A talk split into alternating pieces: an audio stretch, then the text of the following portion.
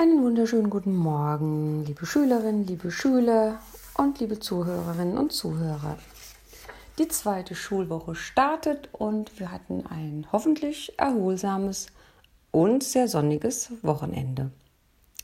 Wenn man nun durch die Felder fährt, sieht man, dass dort überall Mais gewachsen ist. Und der ist mittlerweile ziemlich hoch. Und vom Mais handelt auch die folgende Erzählung. Der Titel lautet wie man guten Mais anbaut. Ein amerikanischer Bauer baute auf seinen Feldern große Mengen von bestem Mais an.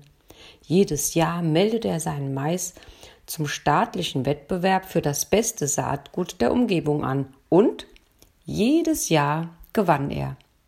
In einem Jahr wurde er von einem Reporter interviewt, der hinter das Geheimnis des preisgekrönten Maises kommen wollte. Die Antwort verblüffte den Reporter sehr. Der Bauer berichtete, dass er sein Saatgut immer an seine Nachbarn weitergab. Aber wie kannst du Saatgut an deine Konkurrenten weitergeben? fragte der Reporter.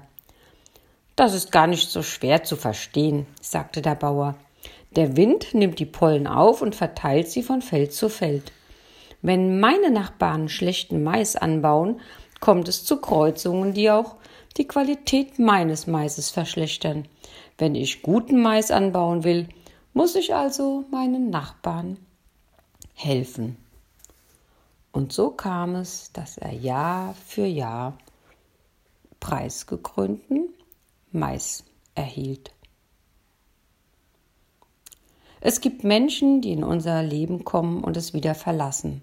Es gibt aber auch Menschen, die eine Weile bleiben und eine Fußspur in unserem Herzen hinterlassen.